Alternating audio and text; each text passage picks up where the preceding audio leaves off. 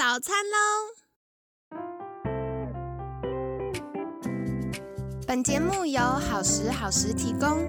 节目开始之前，请帮凯西一个小忙，订阅、分享、给予五星好评吧！也不要忘了追踪好时好时粉砖和 IG。现在也提供 Mr. Box 的订阅式赞助，让我们一起好好吃饭，好好生活，迎接幸福吧！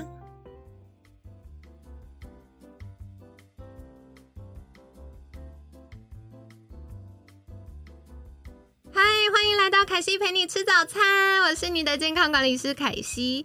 今天呢，一样非常开心，邀请到凯西的好朋友，预防医学品牌医生创办人 Dr. Wilson 周维之医师。Wilson 早安，嗨，凯西早。昨天呢，我们跟大家分享了，哎，功能医学怎么在看待肥胖？其实从以前我们觉得自己，嗯，可能吃太多啊，吃垃圾食物啊，没有自制力啊，或者是没有空运动啊，到现在我们慢慢会发现，有一些不是你胖，不是你不努力，是你不健康。所以像昨天 Wilson 有分享到，就是哎，有一些慢性疲劳啊、压力的状况。是。那接下来，我相信听众朋友们跟凯西一样，又期待又兴奋，想要知道的是，到底功能医学实际上有哪些给息，哪些武器可以来帮助我们呢？是，呃，因为给息太多了哈，所以 所以那个方法很多很多了。但是其实整体来说的话，我们可以考虑到的是一些，举例来说，像受体素不足啊。OK，或者是说，呃，我们的这个可体松、可体松，或者是 cortisol 压力荷尔蒙、肾上腺皮质醇太高啊，这些都有可能会造成我们的肥胖。那刚刚其实凯西有提到说，可能运动不足、热量摄取过多，它当然也都是会是这个结果，因为你花的花的太少，然后进来的太多，就存的很多嘛，哈。那但是很多时候，像热量摄取过多这件事情，是一个现代的一个通病，不论是呃我们的食物呃取得很方便。OK，或者是说你的这个食欲的调控可能没有办法很好，其实它都比较像是一个结果。OK，例如说刚刚讲到这个食欲调控不是很好，它后面有可能很多的成因。那刚才说这个可体松的过高，可能就是其中一个成因。OK，其中一个成因，它可能来自于慢性的压力所造成的。OK，那慢性的压力其实以医医生这个工作的角度来说，我们可以看到很多的一些学长姐也好，OK，学弟妹也好，或者我的同才也好，可能在做做这种高高强度、高高工时的过程中，都会可能在住院医师第一年一路到第三年，甚至到逐渐逐渐越来越胖，看起来越来越老嘛。那这个其实不是他们的选择，其实是因为我们第一个在。在这个摄取食物的时间可能就一定没有办法固定，因为你真的很忙。在轮班看诊的时候，照顾病人的时候，其实很难就是稳定用餐。没错，稳定没有办法稳定用餐，最终造成一些血糖的问题。然后再来的话，是一些 cortisol level 压力荷尔蒙的这个升高，也有可能会让我们的食欲增加，然后最后这个脂肪囤积的速度比较快，都好。那这些其实都会造成刚刚说的这个热量摄取过多、脂肪囤积过快的这个结果。对，所以它都比较像是一个。结果了，对，那这是以功能医学的角度去简单的看待它。那当然还有很多的细节，那这个聊下去可能一个多小时都聊不完。那想请教，就是如果今天我真的发现我有一些健康失衡的状况，那真的进到功能医学诊所的时候，我可能会有哪些的解决方案呢？是。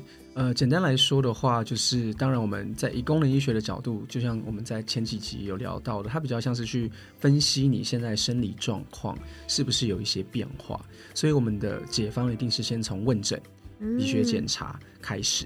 OK，这个这个部分是非常重要的哈，因为他在了解你生活的状况、你的症状。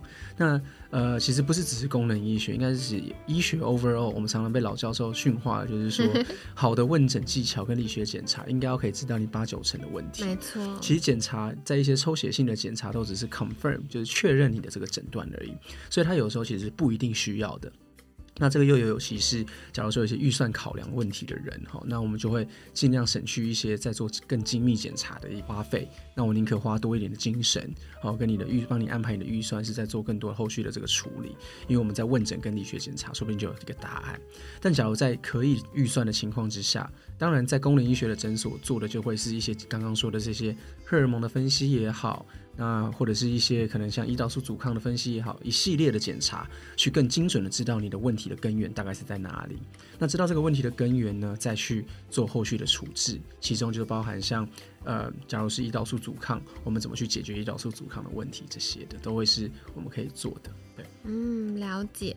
所以像呃，凯西自己的经验呢，以前我想要瘦身的时候，除了现在坊间常常推的这个瘦瘦笔之外，我觉得更多是常常我们瘦不下来，是营养素失衡。是。对，所以有的时候大家就会问说，到底要不要吃营养品呢？那或者是到底要吃多少剂量呢？我自己的想法是，我觉得正常来说，我们应该从饮食获得全部需要的营养。可是因为现在大家可能呃活动量比较少啊，或者是没有空自己煮啊，所以比较难获得均衡的营养素，有的时候就会需要营养补充。是，那这是我自己的看法。那 Wilson 怎么看呢？对，没有错，其实百分之百。呃，从 从易凯西这边的说法，确实是因为我们现在的营养素真的是很难吃到百分之百是对的啦。对，那那这个里面有很多的一些细节的东西，可以帮助我们身体修复，或者是呃效率更好的东西。那确实是，或者是营养素不是东西，就是。呃，一些营养素可能不是我们可以单靠食物补充到的，就在食物真的是可以补充到，但是你要吃到那个量，可能对。假如说你每天都只有吃一个地瓜配 配一杯奶茶，那当然就没有足够的营养素嘛。如果你自己很自认为说你各种蔬菜水果都有吃到，然后你的这个蛋白质或者是白肉红肉什么全部都有摄取到，那当然我就不会说你有真的可能会缺，但是呃很很少现现代人是这样。嗯嗯嗯。那可是我这边又有一个鸟猫的问题，是因为我是一个很害怕吞药丸的人。对对，所以像很多营养品，它都是一颗一颗的要吞。是。那如果我今天不想要吞这么多有的没的，一颗一颗的，我想要更快速、有效、精准的去解决我身体营养素不足，然后让各方面身体运作的机制里面，它要。呃，需要的营养素，然后它代谢的环节是顺畅，帮助我瘦下来的话，我还有什么其他选择呢？嗯那基本上，那当然就是可能用点滴的方式了。对，那就是我们就是直接把一些你需要的内容物泡好，然后直接打到你身体里面。对，但是点滴有一个缺点，就是因为你的身体可能会代谢掉。对对，所以它的浓度可能不会很很，你打完一次，你尿完就没了。对，因为有些水溶性的。对对对，所以它可能确实就会比较快流失。那你可能要打的频率就要更频繁一些。哦。对，假如说你真的有这么缺乏的话了。对，这个凯西可以分享一下我自己的经验，就是当然可能每个人不一样，不一定所有的听众朋友们打完之后都会觉得哇这么神奇。可是我真的发现我。呃，只要工作一忙，我越忙碌越容易变胖，因为我越忙碌，我就越像刚刚就是 Wilson 提到，我越难稳定可以用餐。那我发现现在上班族很多也是这样，我常常看到，呃，我跟客户开会的时候，或跟学生们就是开始要上课的时候，然后他们就在吃东西，我说现在两点，你是吃哪餐？他说哦，早餐吃到午餐，午餐没空吃就变下午茶。对，所以我就发现哇，我自己如果三餐不。定时，或者是因为压力大，更想要吃什么养芋片呐、盐酥鸡呀这些东西的时候，我就好容易变胖。没错。可是我后来发现，如果今天，嗯，我的营养素是充足的，我就会。比较容易瘦下来，而且特别特别是哦，就是那个慢性疲劳，然后嗯晚上睡不着，早上爬不起来的状况就会不见。是，那我们都知道睡得饱这件事有多重要。没错，对，不只是健康，其实对瘦身也有很大影响。百分之百。对，所以我后来就发现哦，有的时候打了点滴，它会让身体本来卡住的齿轮开始运转。嗯。所以，像 Wilson 在服务客户的经验里面，有没有遇到也是类似的客户有这样的经验呢？有非常多的相关的经验。其实，其实有很多的我们这边的客户，确实是因为他不喜欢吞东西，那我们就是把用点滴的方式去帮助他，然后也是快速的可以让他的生理机能可以恢复的比较好一点点。我常常在我们的诊间里面跟我们的客户说，就是你的状况呢，呃，不是病，所有的辅助疗法。都是辅助疗法，意思就是说，这些保健食品也好，营养品也好，点滴也好，它在正统医学或者是传统医学的角度来说，都是辅助疗法，它不能取代假如你真的有病的时候去当做治疗。对，那或者你在在你在亚健康的时候，它也是辅助你快速恢复机能。所以生活当然很重要，但是我们是辅助你在生活做不到的地方去做得更好。所以刚才那个转动齿轮这个概念，我觉得非常的同意。对啊，嗯嗯嗯，哇，太好了！所以也感谢 Wilson 跟我们介绍，因为有的时候呃，大家就会分不清楚，想说，哎，一般看医生。跟我做身体保养怎么拿捏？那刚 Wilson 跟我们非常明确的分享，就是如果你今天已经生病了，就还是要去看医生做治疗，不管是要吃药或者是有一些手术处理。可是大部分的人只是身体有一点小小失衡，是。所以当我们透过身体的保养、保健、健康管理，然后让身体开始运转之后，就会整体。变得比较顺畅，没错没错。那想请问，就是呃，如果大家发现自己有可能有这些，比如说代谢不好啊，然后或者是可能吃一点点会胖的状况，那他们可能需要什么样的？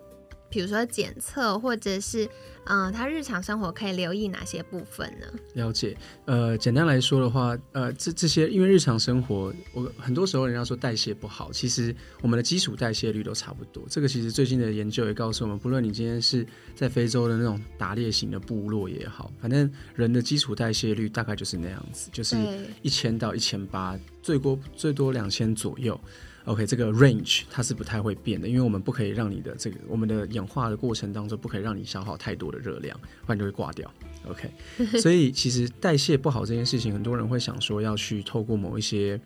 呃，保健品也好，什么辣椒素也好，什么奇怪的东西，磨起来，对，就是开始吃一些东西去，好像说增加代谢率。但是那个代谢率其实很多在文献上面看到，可能它就会增加基础代谢率，一天多增加十卡路里的消耗，就是哦，我有增加这样。其实那个不是重点，所以其实很多时候这种热量赤字啊，或者是这些基本该。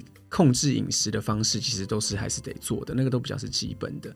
所以检测的角度来说的话，刚刚其实有提到，从这种压力荷尔蒙的检查也好，或者是说基因检测来看你是不是有一些受体素的这些分泌不足也好，都是可以在医医疗端的角度来帮助你的地方，去看说你是不是有一些受体素的。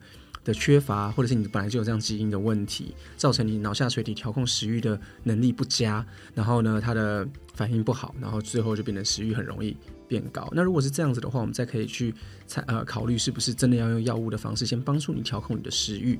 那调控食欲之后，再去看呃其他的这些不同的这种功能医学的辅助疗法的方式。所以它的这个 approach 有非常非常多的方法，是我们医生要花很多时间去帮你分析的。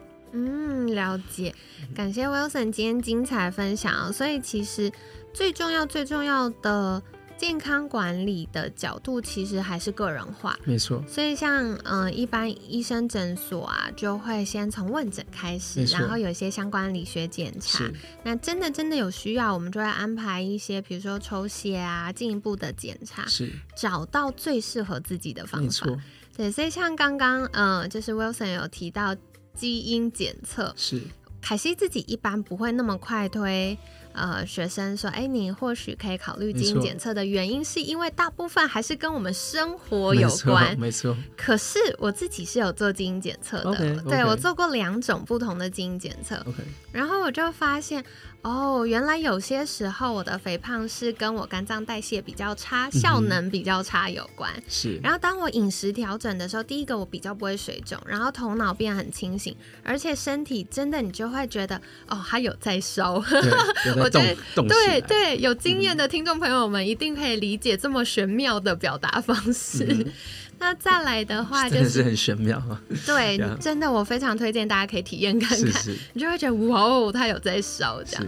那另外就是我发现我比较容易缺乏 B 十二跟镁，嗯哼，所以回到就是凯西之前提过的，我其实非常讨厌吞营养品，就一颗颗我就觉得哈吃一把好像在吃药。但是，当我们越多了解自己，然后越多了解这个现状、这个当下，我身体的失衡是因为什么原因的时候，就可以寻求专业医疗人员协助，去搭配适合我们的小工具，是支持我们现在遇到的挑战也好，或者是帮助我们朝着健康的目标可以大步前进。是对，所以非常感谢 Wilson 的分享哦，是不是大家对于？哦，要瘦身，原来有这么多小工具，或者是有这么多需要在意的事情，有更多的了解呢？那希望今天的节目对你来说有帮助哦。如果你听了之后觉得有什么样的，呃，不管是想更进一步了解的，或者是想要在更多许愿的，也都欢迎私讯好时好时的粉砖，或者是可以 email 给我们的听众专用信箱。那当然也可以去寻求专业的医疗人员协助。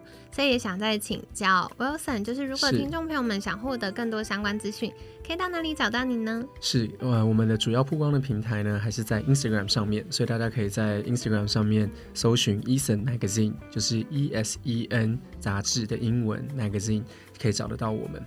好的，所以凯西也会把相关链接放在我们节目的资讯栏，那有需要的话可以订阅跟追踪哦。那今天感谢预防医学品牌 Eason 创办人 Dr. Wilson 周伟之医师的分享，每天十分钟，健康好轻松。凯西陪你吃早餐，我们下次见，拜拜，拜拜。